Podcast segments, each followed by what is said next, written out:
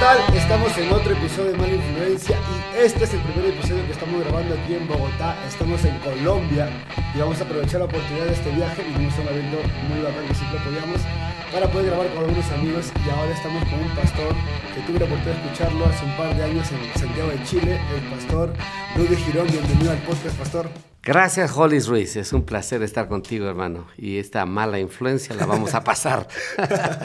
Definitivamente. Siempre les causa un poco de extrañeza el nombre del podcast a la gente. Sí, mala influencia. Tenía un amigo que le decían mala suerte que estuvo en la cárcel y el Señor lo rescató y siguió usando el nombre mala suerte. Bueno, por ahí va un poco también el nombre, así que el testimonio no baja para después. Ah, bueno, para después, sí. Pero así, gracias a Dios estamos haciendo esto. Eh, creemos que es importante utilizar los medios digitales porque la generación actual está metida todo el tiempo en las redes sociales. En las redes sociales. Entonces queremos compartir, en medio de tanto contenido, queremos compartir un poco de contenido de relevancia e importancia para la vida espiritual de los demás. Excelente. Entonces yo he podido escucharlo a usted en las conferencias y, y, un poco, siempre lo comento, a mí me da eh, la, la, idea esto de hacerlo, hacer el podcast porque tengo la oportunidad de compartir con muchos amigos conversaciones muy profundas interesantes y dije, ¿cómo hago para compartir esto con la gente? Entonces dije, ok, vino el podcast y dije, vamos a grabarlo y que la gente lo pueda escuchar. Definitivo. Entonces, de lo que he escuchado de usted en las conferencias, lo que hemos escuchado esta semana de usted, queremos que comparta un poco con la gente. Será un placer. Será un Eh, placer. cuéntenos un poco de usted, pastor. ¿Dónde está usted actualmente sirviendo ahora? Yo estoy sirviendo ahora como pastor en la ciudad de Dallas, Texas, eh, pastoreando una iglesia hispana de la denominación llamada Iglesia de Dios. Eh, después de 30 años de estar trabajando en liderazgo, educación y muchas otras posiciones de ministerio siempre, ahora el Señor nos llevó al pastorado. Wow. Sí. Estuvo también usted un tiempo eh, con organizaciones misioneras trabajando. Así es. En un resumen, yo estuve 12 años y medio trabajando con Comibam, la Cooperación Misionera Iberoamericana, y los últimos siete años y medio yo fui presidente internacional de Comibam. Wow. Eh, también tuve el privilegio de trabajar con Comina, la Cooperación Misionera de los Hispanos de Norteamérica. Uno de los fundadores, estuvimos ahí involucrados y tuve el privilegio también de trabajar con la, Comisión de Misiones de la Alianza Evangélica Mundial. Eh, fue otro privilegio muy grande porque era un, un espectro más grande. Y luego de eso el Señor dijo, ya basta de que hables de misiones y movilices y vas al campo. Estuvimos 10 años en Rusia. 10 años sirviendo como misionero en Rusia. Viviendo en la ciudad de Moscú. Nuestra tarea fue establecer un seminario teológico. Eh, siete años apenas habían pasado la perestroika. Wow. Sí. ¿Eso qué año fue más o menos? 1997. Wow. Eh, fue muy interesante porque estaba fresco todavía, se respiraba el ambiente soviético. Usted nos compartió en la conferencia unas fotos del edificio que usted iba a construir allá. Sí, fue una experiencia muy linda porque yo fui para ser un educador y establecer un seminario teológico, que es una área totalmente diferente. Pero eh, en el proceso, el edificio que había comprado la iglesia era muy pequeño y yo les dije, hermanos, hay que hacer algo. Y les dije, bueno, si me dan la tarea a mí, yo soy arquitecto de profesión Wow. y me tocó la tarea de buscar un edificio, lo compramos y yo hice el diseño arquitectónico, contratamos una compañía rusa eh, y me tocó a mí ser el supervisor prácticamente de la obra, porque yo estaba, fue un, reto, una economía totalmente volátil, 1.6 millones de dólares. Wow. Sí, es un proyecto. Que grande. manejó todo usted. Sí, me Wow. tocó. Pastor, usted es de Guatemala, ¿verdad? Exactamente, soy originario de Guatemala. ¿Cómo, ¿Cómo inicia toda su vida ministerial? ¿Inicia en Guatemala o en Estados Unidos? Inicia en Guatemala. Yo, yo nací en un hogar pastoral. Yo dije, no quiero ser pastor, ya lo conté eso y resulté siéndolo. ¿verdad? El Señor me dijo, bueno, trabaja en tu carrera porque necesitamos una profesión. Fue- fue- ha sido muy importante. Y Dios me llamó para servirle eh, en el año sese- se- 79. Y en el 6 de enero del 80 yo entregué todo al Señor. Él me dijo, dame tu profesión y yo te voy a tener en el hueco de la palma de mi mano. Y se lo di todo y empecé a trabajar de tiempo completo. Pero eh, yo me di cuenta que mi profesión era valiosa. Entonces yo empecé en Guatemala, dirigí un coro, era músico, eh, me gusta la música, a mí me encanta. Y, y luego eh, hicimos trabajo de evangelismo con un grupo de 11 muchachos. Recorrimos desde Panamá hasta Estados Unidos, nos movimos mucho ahí. Wow. Sí, en ese tiempo cuando no existía Marco Witt y todos los famosos ahora los nuevos grupos, no- ni siquiera habían nacido, creo yo. Ya nosotros estábamos ah, cantando en música coral, muy interesante. Y en medio de eso surgió la oportunidad de estudiar teología en Estados Unidos, estuve haciendo una maestría ahí, eh, regresamos a Guatemala y pastoreé. Pero después de eso vino un tiempo de, me invitaron a ser director nacional de educación de mi denominación. Fue un área nueva, el área educativa teológica. Aprendí mucho de los compañeros y estando en eso, eh, tuve la, ya, yo ya me había involucrado en el movimiento Comibam en el 85 siendo pastor, pero en el año 90 me desafiaron el, el equipo que teníamos, me, me, eligieron como presidente internacional de Comibam. Y entonces ahí dejé mi denominación para trabajar al nivel del cuerpo de Cristo. Fue muy interesante. Siete años y medio tuve el privilegio de moverme por todo el continente y salir a otros lugares. Y entonces, estando en eso, es que Dios me llama para ir a Rusia. A mí y a mi esposa fuimos allá por diez años. Diez años sirviendo en Rusia. Sí. Y, ahora, imaginemos, me imagino yo esto cuando lo escuché también porque escuchamos un poco de su, de su viaje a Rusia estábamos en América Latina, no sabemos nada de ruso. Nada, o sea, absolutamente. Lo, lo, mucho que sabemos es que Moscú es su capital y nada más. Y, ¿Cómo hace usted con el idioma? Y más o menos, ¿qué edad tenía usted cuando fue para allá? Yo tenía ya 45 años. 45. No, no, era un adolescente ni un emoción. No, no, eso fue una cosa seria. Con cuatro hijos ya, uno casado y una nieta ya. Wow. Entonces la gente dice, no, esto es para los chicos. No, esto es para el que llama. Dios llamó a Moisés a los 80. Wow. Eh, y Abraham a los 75, entonces eh, la madurez ayuda mucho y llegamos allá en el mes de noviembre del año 97. El llamado fue en el 96 y un año después estábamos siguiendo para allá. Fue un reto aprender el idioma, la cultura, etcétera. Fascinante y desafiante. Wow. ¿Cuánto tiempo le llevó a usted adaptarse a la cultura y, y manejar el idioma?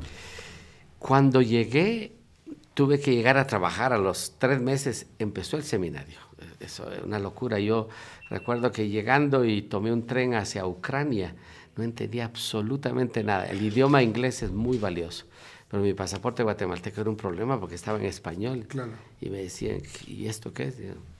Solo entendía cuando decían passport, passport. Digo, digo, aquí está. Y Dios fue bueno y a los, a los tres meses de haber llegado el 18 de enero de, mil nove, de 1998, empezamos a funcionar como seminario con 26 estudiantes, wow. 12 rusos, 12 ucranianos y 2 armenios. Wow. Y ya, de entrada, no tenía personal, no había cocinera, no había, o sea, de cero. No. Lo único que había era un, documento que decía que querían que hiciera. Entonces fue un reto muy grande, pero fue algo realmente desafiante y fascinante, ¿verdad? ¿Qué, nos pudiera decir usted, pastor, en ruso, por ejemplo? Ya que chuchut. Yo hablo un poquito de, ruso. Cuando yo llegué me enseñaron algo que era muy importante. Decía yo, Izviniti pasharza, ya ni pañimayo paruski. Y eso quiere decir, discúlpeme, yo no entiendo ruso. Pero, sea, ¿cómo? Si, si pronuncias bien. Pero no entendía. Pero me enseñaron eso.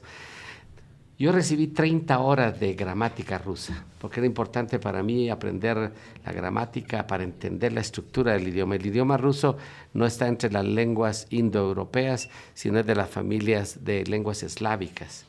Entonces la estructura es diferente. La estructura, nosotros tenemos preposiciones al hablar.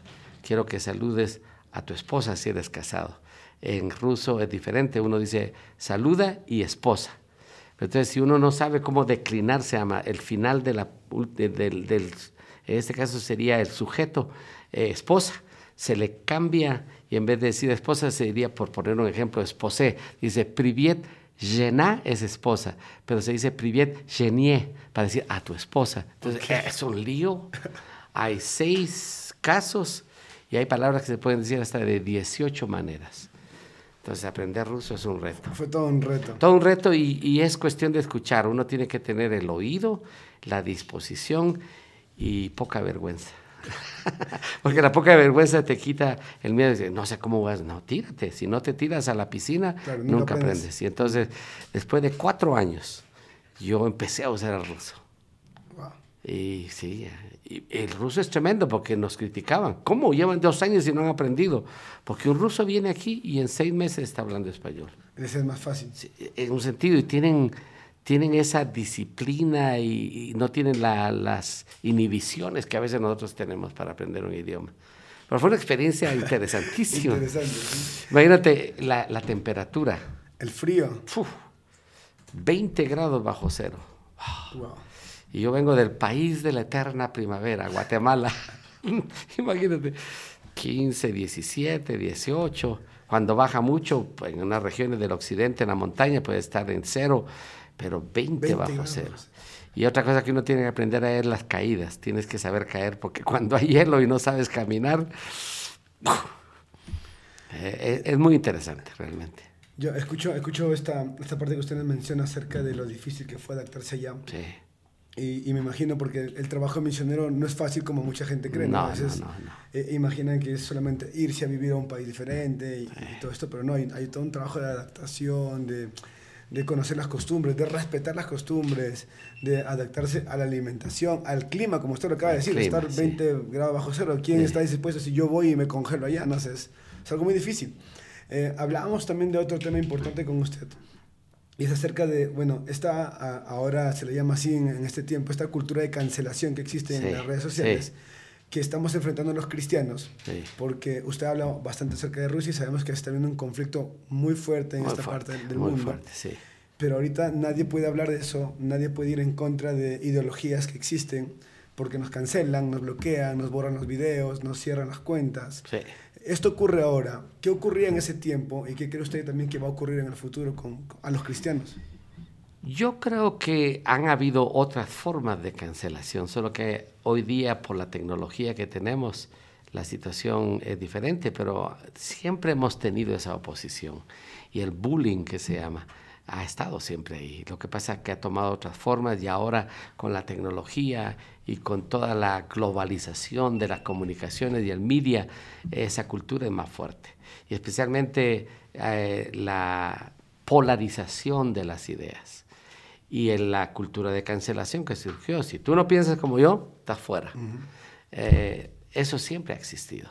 Y yo recuerdo que en el tiempo que yo crecía, yo como pentecostal, creyente pentecostal, nos cancelaban, pero de una manera a veces violenta. O sea, no era una cosa sencilla. Hoy día ya los evangélicos somos rechazados, pero no, nadie nos va a venir a tirar piedras. Cuando yo crecí, en la puerta de la iglesia llega un individuo, porque acabamos de llegar y éramos los primeros pentecostales, con un machete en la mano para matar a papá. El Espíritu Santo lo tomó en la puerta y vino de rodillas al altar a convertirse.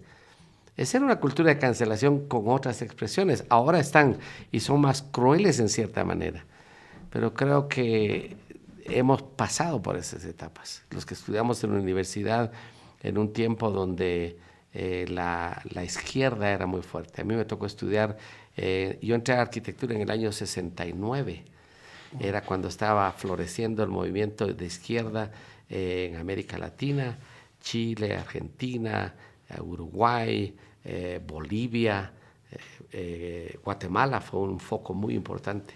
Cuba vino después de Guatemala, pero en Centroamérica Guatemala era el punto donde la internacional eh, socialista quería entrar porque es el país más numeroso y que en cierta manera ha ido a la cabeza del resto del continente, aunque si un costarricense oye esto no le gusta eso, ¿verdad? Pero era una realidad y vivimos eso, era un, un reto, un desafío, vivir la fe que uno, uno tenía que presentar. Entonces yo creo que hay distintas formas, las metodologías cambian pero la base está ahí. Dentro, dentro de la universidad, en aquel entonces, ¿qué es lo que ocurría de repente con, con el tema esto de, el, el, movimiento izquierdista en toda América Latina? ¿Cómo tomaba el cristianismo dentro de una universidad? Fíjate que ah, había, yo, yo, pienso que eh, contra el evangélico, por ejemplo, a mí se aproximaron muchos compañeros. Rodolfo, eh, porque eh, me conocen como Rudy, pero mi nombre es Rodolfo en la universidad. Dice, Rodolfo, tú eres uno de los nuestros, tú tienes mucha conciencia social. Ustedes, los evangélicos, tienen conciencia social. Únete a nosotros. Eso era fuerte, era muy fuerte. Pero hay otro tipo de cancelación y es cuando tú no vas con el estilo de los compañeros. Por dar un ejemplo, yo era un estudiante pobre. Yo llegaba con los eh, cinco céntimos para ir en un autobús y 10 para regresar. Si se me perdía eso, estaba, y me pasó una vez. Pero un compañero era pituco, ¿verdad? Como dicen en, Perú. entonces tenía recursos y él tenía carro. Entonces íbamos varios a la zona donde íbamos y yendo yo en, ese automóvil que para en un prostíbulo. Yo soy un chico de 17 años. A esa edad uno quiere demostrar que yo soy hombre también. Y es parte del grupo. Es parte del grupo. Y ahí es donde viene eso. La cultura de cancelación te puede hacer perder la fe, perder tus principios, no solo de principios evangélicos. La gente pierde sus principios cuando es presionada ante situaciones así. Hablamos a veces de nuestro testimonio evangélico, pero hay cuánta gente que es gente noble o gente eh, con una ética adecuada y los obligan a delinquir. yo, yo sé de trabajadores que son honestos, pero tienen jefes que son corruptos y les dicen tienes que firmar acá. Y tú tienes dos alternativas, o firmas o te vas. Y yo dije, bueno, ¿qué hago? Y no estás en la iglesia, ni están los diáconos, están orando manos o en movida poniendo... No, no, estás en el campo.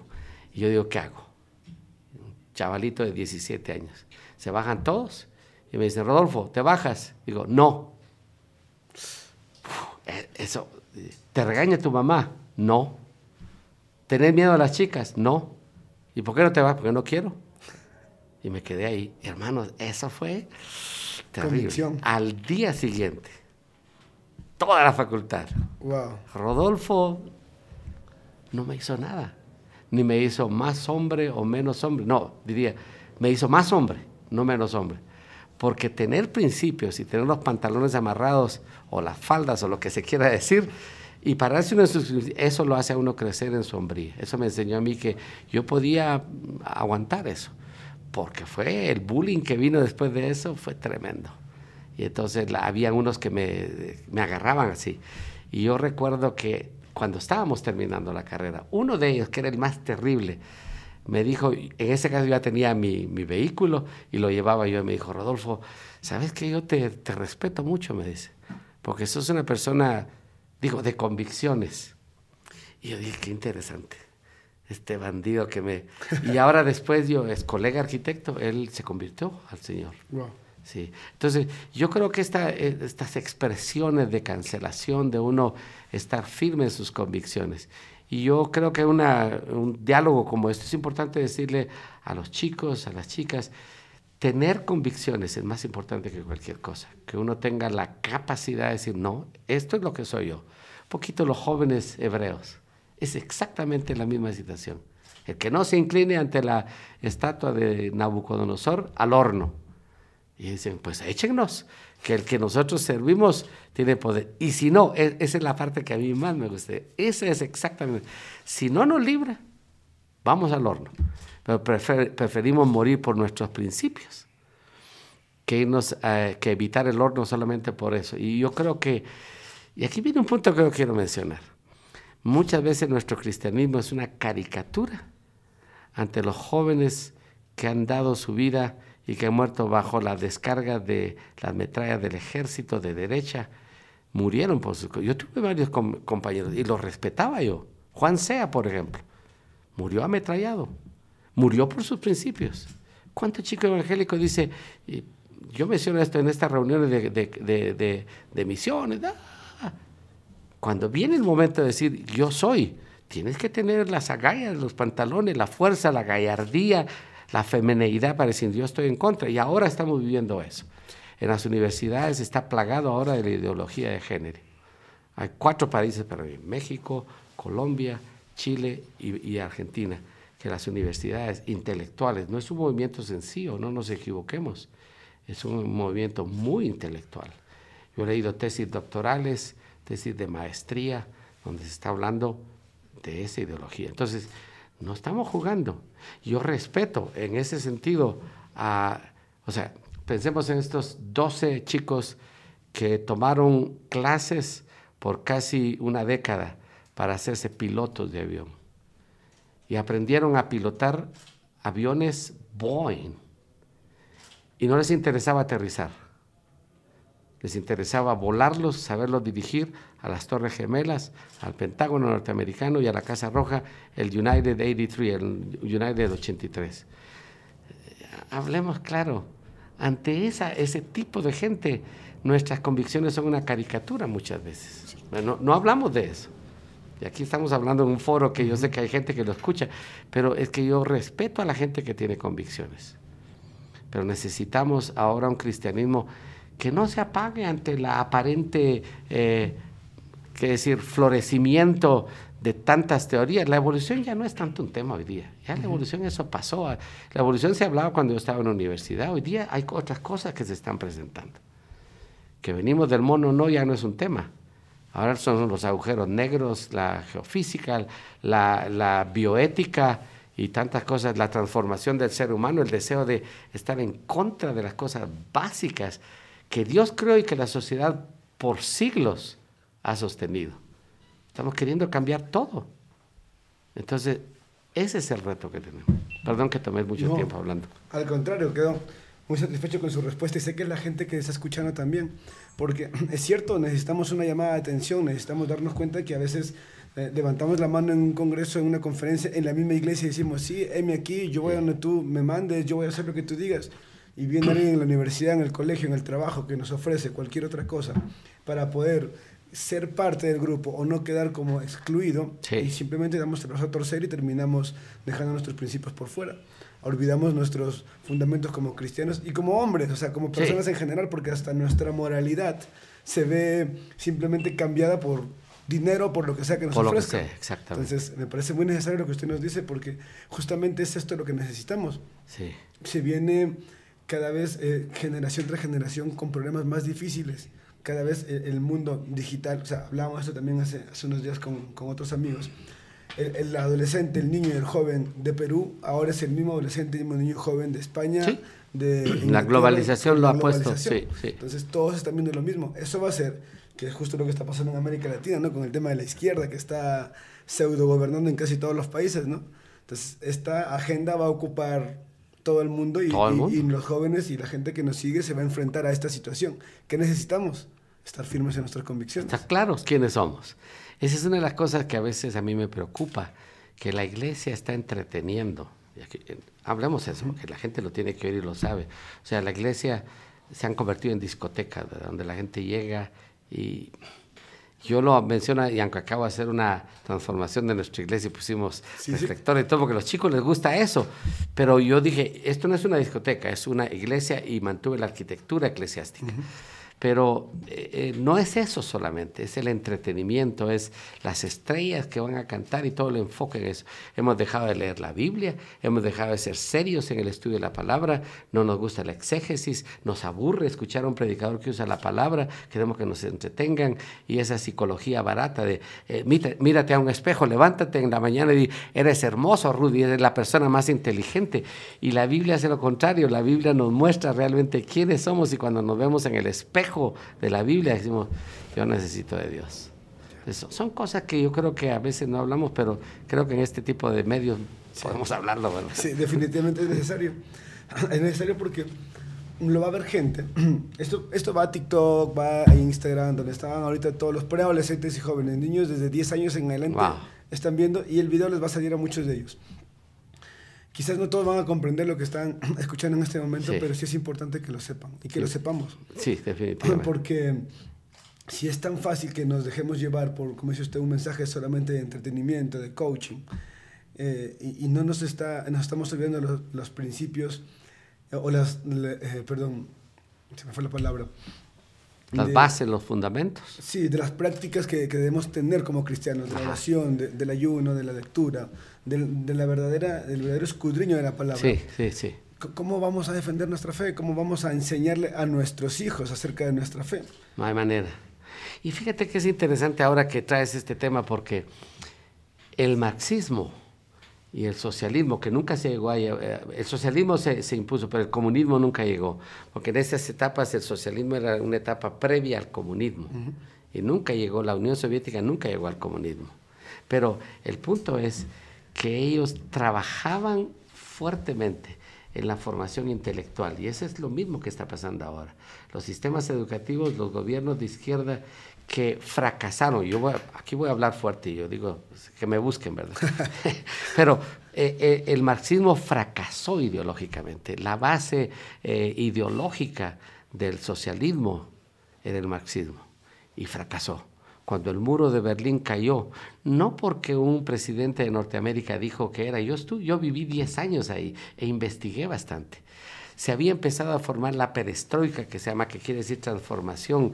Eh, se habían aburrido del sistema que les imponía un sistema de economía controlada y los, los dueños de fábrica, mejor dicho, los líderes de fábrica que eran del Estado, empezaron a, ellos tenían cada, cada seis años o cinco años, no recuerdo el dato exacto, botar la maquinaria y poner maquinaria nueva. ¿Sabe qué hacían? Agarraban la maquinaria que se suponía iban a botar y la llevaban a lugares especiales clandestinos y establecieron fábricas. una, empezó a crecer una economía paralela. Y, se producían los pantalones de Lee, todo ese tipo de mercancía de Occidente y se vendía clandestinamente. O sea, una, empezó a surgir una mafia debajo de eso. Y muchos de ellos mandaron a sus hijos a estudiar a Inglaterra, a Oxford, a Harvard, economistas. ¿Cómo explicas tú que cayendo en la Unión Soviética y pueden levantar un sistema económico tan complicado? Porque Rusia es complicada. Yo estuve ahí, no es, no es una cosa sencilla. Rusia es un país enorme, tiene 11 horas horario, tiene fronteras con Estados Unidos y fronteras con Europa. Entonces no estamos hablando de un país pequeño. Pero ¿cómo estaban ellos preparados? Habían hecho, y no puedo, no es el tema de hablar de eso, pero a mí me impactó la, la capacidad que ellos desarrollaron. Entonces, eh, eh, cuando nosotros empezamos a ver estos elementos, todo eso fracasó, eh, internamente fracasó el marxismo. ¿Y qué pasó? Hubo un vacío ideológico de la izquierda y empezaron a abrazar el indigenismo. Si tú lo ves, y yo lo, lo, lo noté porque a mí me indoctrinaron en la universidad. Yo estudiaba arquitectura, pero tenía el taller de realidad nacional de cuatro horas. Era el análisis histórico del marxismo. Entonces, eh, yo decía, pero si yo estoy estudiando arquitectura, nos pusieron a diseñar como que estuvimos en un sistema soviético. Yo no me había dado cuenta, pero cuando fui a Rusia dije, wow, esta gente, ellos creían que iban a tomar Guatemala. Compañeros míos, eh, llegó a ser rector de la Facultad de Arquitectura, se declaró públicamente un guerrillero. Mi maestro de acústica, yo hice mi tesis sobre acústica y fue mi asesor. Él estudió en la Universidad, en Universidad Patricio Lumumba, que ahora se llama Drushba Naroda, Amistad de los Pueblos. Entonces, fue un, ideológicamente es importante y no entendemos los cristianos. Creemos que con gritos y danzas vamos a, perdón que lo mencione así, pero no es brincadera y eso está, es, es lindo, pero no se trata de eso. Hay que saber exactamente. Un testigo de Jehová nos deja a veces callado. No tenemos bases. Entonces yo estoy hablando a los chicos. Chicos, no pretendamos ganar al mundo cuando no conocemos el Islam, no conocemos ni nuestra propia fe para empezar. Entonces tenemos que ideológicamente saber exactamente dónde estamos, quiénes somos, por qué soy cristiano yo. Yo a mis iglesia les pregunto eso, hermano, ¿por, ¿por qué cantamos? ¿Por qué predico yo? ¿Por qué hago lo que hago? ¿Porque me da la no? ¿Porque soy un religioso? No. Yo tengo razones claras de saber por qué yo creo lo que creo, sé de dónde vengo, dónde estoy, a dónde voy. Eso es importante. Y eso es lo que eh, dice eh, el, escritor. Y esta es la victoria que ha vencido al mundo, vuestra fe. ¿Quién es el que vence al mundo? Sino el que cree que Jesús es el Hijo de Dios. Creer, conocer, eh, este tema es interesante. Aquí en la cabeza recibimos conocimiento e información, la, la archivamos aquí, pero cuando la información baja al corazón, se convierte en conocimiento. Por eso la Biblia habla de los pensamientos de vuestro corazón. Porque no está solo acá, sino baja al corazón. ¿Y qué pasa? Cuando ese conocimiento que está en el corazón se lleva a la práctica, entonces se convierte en sabiduría. La sabiduría es la práctica del conocimiento.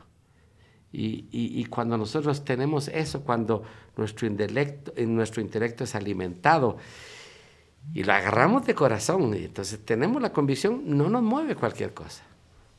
Por eso digo yo, tenemos que inculcar a nuestros jóvenes en la iglesia, predicar la palabra. No importa que seamos pentecostales, no pentecostales, no, eh, tenemos que predicar la palabra.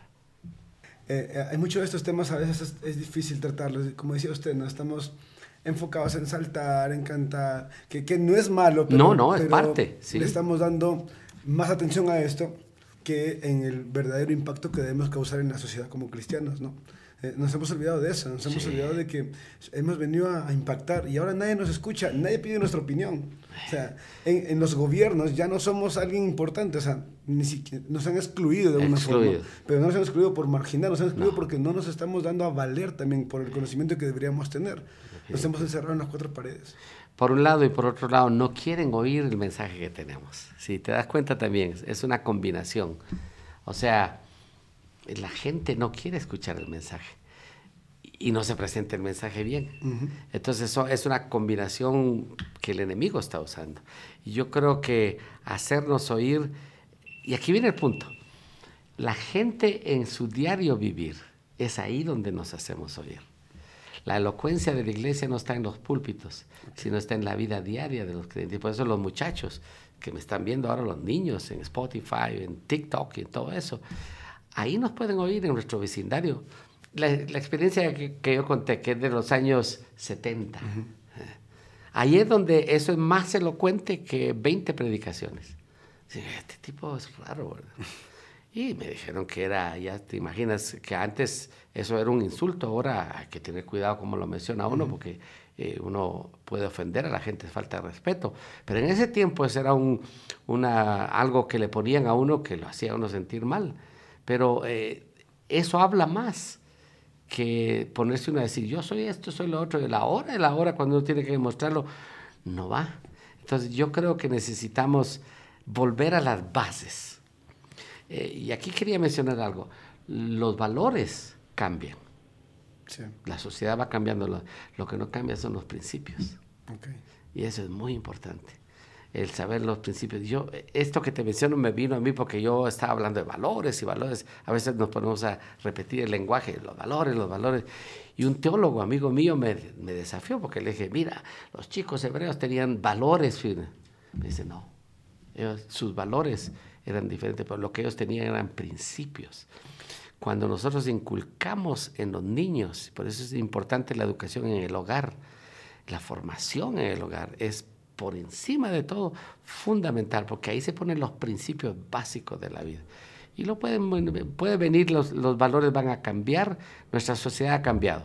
Yo tengo suficiente edad para haber visto ya ciertas épocas. Imagínate los 60 los 70 cuando los Beatles surgieron y cambió la moralidad y surgió toda una revolución sexual en los Estados Unidos. El famoso concierto de eh, las eh, eh, planicies en, creo que era Pensilvania, no sé dónde. ¿Cómo se llamaba este concierto? Que usted ya ni lo recuerda, pero era una cosa escandalosa. Y, y cambió. Ahora estamos en ese proceso, estamos entrando a una nueva moralidad donde ya los, los valores y los, los valores judeocristianos y los principios bíblicos se ven, se cuestionan. ¿Por qué? Porque vivimos en una sociedad eh, postmoderna, donde filosóficamente es eh, hay una relativización de los valores del ser humano. ¿Quieres hacer eso? Fine with me, está bien. Tú puedes hacer lo que quieras. Yo no te voy a criticar, te respeto. El término tolerancia se ha cargado ideológicamente de muchos. Entonces nos llaman intolerantes porque no pueden absorber los absolutos de la Biblia. Y, ese es el gran, y ahí es donde tenemos que aprender cómo presentar nuestra fe. Pero son absolutos. Y ese es un contraste, o sea, no, no hay manera de reconciliar la posmodernidad con, con la Biblia, porque la Biblia dice, yo soy el camino, la verdad y la vida. Eso es un absoluto, no lo pueden aceptar. Y de alguna manera yo pienso, fíjate que el hinduismo ha influido en eso, porque en el hinduismo hay 30 millones de dioses. Un individuo nos dijo en una visita que tuvimos la oportunidad de visitar cerca de un ashram, que son lugares de meditación. El director de un seminario decía, de hinduismo, dice, para nosotros cualquiera puede ser Dios. Si yo quiero que tú seas mi Dios, tú eres mi Dios. ¿Y qué decimos contra eso?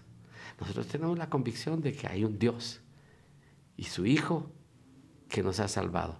Eso choca. Entonces, si no estamos dispuestos a enfrentar ese rechazo, no vamos a poder, pero nosotros estamos claros, sabemos en quién hemos creído y cómo caminamos. Entonces ahí es donde la enseñanza y la radicalización de la fe es importante. Yo quiero que volvamos a ser radicales. eh, nuestras, nuestras congregaciones están eh, engordando y hay obesidad espiritual y necesitamos ejercitar nuestra fe. ¿Qué te parece?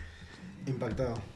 Impactado porque mm, yo trabajo con jóvenes, trabajo con generaciones en, en, mi ciudad y allá en el país, en Perú. Y, definitivamente a veces el mensaje que les estamos compartiendo, el ejemplo que les estamos compartiendo no necesariamente es el correcto. Sí, eh, sí los tratamos a que se apasionen y que busquen al Señor, pero eh, es, importante tener claro que, como dijo usted hace un momento, ¿no? Eh, estos guerrilleros, esta gente que atentó contra los torres gemelas, estaban dispuestos a morir por lo que A morir, exactamente. Eso es lo que nos está faltando. Entonces, necesitamos estar dispuestos a morir por la convicción que tenemos en lo que Cristo Jesús hizo en la cruz por nosotros y quién es el Dios en el que creemos, al punto de decir, aunque me pongan en el horno de fuego, como dijo usted, ah, ahí estaremos. Y, yo quiero aclarar aquí, porque alguno va a decir, bueno, este pastor está echándonos encima lodo. No, no. Yo crecí en un ambiente pentecostal donde las emociones no son malas. Ojo, que, que yo soy llorón, yo, a mí me gusta el canto, me gusta la alegría, veo a los chicos y yo digo, pero cuando se queda en eso, ahí está el problema. Eh, esa es parte muchas veces de liturgia, son diferentes. Yo he en lugares donde me recuerdo allá en, en, Rusia, a 70 kilómetros de Moscú está una, una, una, ciudad donde era el, como el Vaticano de la Iglesia Ortodoxa rusa. Y con mi esposa nos gustaba ir ahí, nos escapábamos, así un poquito ecuménico, y nos íbamos a meter al seminario de los ortodoxos. Y tenía una capilla chiquita, varias capillas, pero estaba metida al fondo. Y a las 5 de la tarde empezaba eh, la misa eh, ortodoxa y tenía unos coros, orfeones se llama, si conoces el término, eh, voces varoniles. Hermano, impresionante. Te digo, unos cantos que cuando yo empecé a entender un poquito ruso lo que cantaban, cantaban mucho la palabra, pero con unas armonías y una polifonía, unos bajos profundos y unos tenores. Yo me sentí en el cielo. Uno dice, wow, qué tremendo. Entonces, cuando uno empieza a ver las expresiones, las situaciones en el mundo, y a decir realmente qué es, es religiosidad o qué es. La religiosidad es algo que lo necesitamos, el hombre es un ser religioso. Alguien ha dicho que tenemos un vacío en el corazón que tiene la forma de Dios y hasta que Dios nos lo llena. El ateo, el ateo religioso, su religión es el ateísmo. El comunista religioso, su religión es el comunismo, su Dios es eso. Entonces, nosotros tenemos una religión, pero tenemos una fe y esa es la diferencia que se vive diariamente, que en el caminar luchamos para que, para que nuestra fe viva. No es fácil. esto, no, esto de ser cristiano no es una cosa sencilla. Por eso Jesús dijo, el reino de los cielos se hace fuerza y solo los valientes lo arrebatan. De verdad, de verdad, es muy impactante. Me gustaría poder tener mucho más tiempo para compartir. Se nos fue el tiempo ya, ¿verdad? Qué bueno. Sí. Eh, usted ya en unas horas vuelve a Estados Unidos. Sí. Yo tuve la oportunidad de escucharlo en 2020 en Santiago de Chile. En Santiago, en, sí. En el CIMA que se En el CIMA, claro, claro. Y no, tuve, no tenía yo los equipos ni nada de esto para llevar decir cómo lo contacto para grabar con usted. Gracias. Ahora, ahora aquí en Colombia aprovechamos y agradecemos acá donde estamos a la Iglesia del Olivar que nos ha recibido y nos ha prestado las instalaciones. las instalaciones, sí. Y estamos contentos. Pastor, ¿dónde puede encontrarlo, eh, encontrarle la gente a usted en redes sociales? En redes sociales, para la gente, no, estamos en Facebook. Yo transmito los cultos del día viernes, estudio bíblico y los domingos, y tenemos un, un, día a la semana, el miércoles. Yo doy mensajes cortos y oramos. La oración es fundamental. Eh, está mi página Rodolfo J. Girón en Facebook. Y ahí está. Ahí vamos a poner en la descripción del video para que lo puedan ubicar. Por favor. Y esperamos, Pastor, pronto tenerlo en las demás redes sociales porque estoy seguro que la gente necesita mucho contenido de lo que usted nos está compartiendo. Me encantaría. Y yo les estaba pidiendo a ustedes porque queremos hacerlo, así que ustedes van a ser mis mentores. Ahí vamos a ayudar un poco, Pastor. y coach también para que, muchachos, está bien así, ¿verdad? Es un placer. Pastor, gracias a usted. ¿Cuál sería de repente su mensaje final para toda la gente que está escuchándolo? Creo que en el mundo en que vivimos, que está lleno de confusión, en 1900 o en el 2016 empezaron las llamadas fake news o la posverdad. Necesitamos rescatar la verdad. Necesitamos escuchar la verdad. Y a veces la verdad eh, duele. pero tenemos que usar amor para decirla. Y yo creo que tenemos que afirmar los principios bíblicos y los valores judeocristianos. Y nosotros tenemos que sentirnos firmes en eso. Aunque hay discusión y todo, pero algo que digo importante aprender sobre interculturalidad. Cómo dialogar con otros sin cancelarlo. Fíjate qué interesante que la cultura nueva habla de eh, la cancelación, pero también la, la, interculturalidad. Tú tienes una opinión, yo tengo una opinión, te escucho, me escuchas y vamos a hablar, a dialogar. Creo que eso es muy importante. Los jóvenes eh, tienen que, prepararse ahora para ser personas que puedan dialogar y que puedan argumentar y defender la fe en forma inteligente, sabia, pero que presente la verdad. Y yo animo a la, a la, juventud, animo a las personas que nos están escuchando. Eh, busquemos la verdad. No seamos movidos por las masas y eh, a dónde vas, a dónde va toda la gente. No, a veces uno tiene que decir, no, yo no voy para ahí. Entonces tengamos el valor para eso. Sí. Muchas gracias, pastor. Gracias, por este episodio. Así que esperamos tenerlo pronto. Ojalá nos encontremos en algún otro evento pronto o quién sabe, ¿no? Estados Unidos la próxima vez encontramos. Ah, bueno, los encontramos en Dallas, ahí tenemos lugar. Gracias, Será un pastor. placer. Un gran lo gusto. bendiga. Que Dios le bendiga. Nos vemos pronto.